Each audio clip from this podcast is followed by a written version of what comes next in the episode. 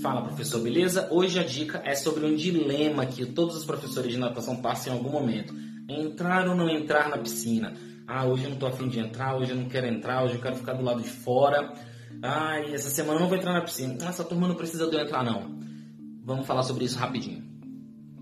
Pessoal, entrar na piscina. Natação infantil, até determinada idade, é ideal que se entre. Se por vez ou outra você desejar não entrar na piscina para fazer algum tipo de avaliação de maneira intencional e, e, e que seja algo valioso para os seus alunos, aí tudo bem. E isso vai depender também da idade, não é qualquer idade.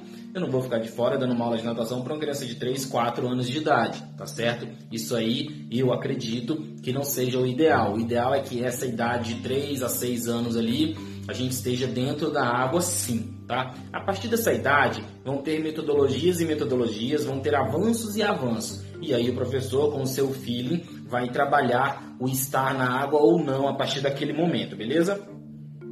Mas a gente entende que para a criança o ideal é que a maioria das aulas o professor esteja dentro da água com ela.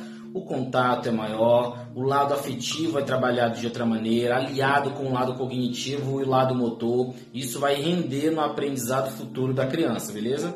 A partir do momento que você decide não entrar na piscina, em relação aos pais naquele momento, esteja preparado para dar as suas explicações, esteja preparado para explicar o porquê que você não entrou naquele momento, sendo que você sempre está na água. E as crianças também sentem falta.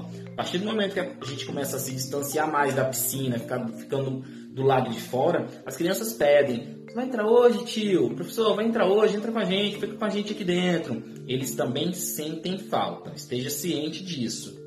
A partir do momento que você aceitou a função, o cargo, você desejou ser professor de natação, entenda que seu ambiente de trabalho é tanto dentro da água quanto fora. E eu diria que até mais dentro da água, se for o caso da natação infantil.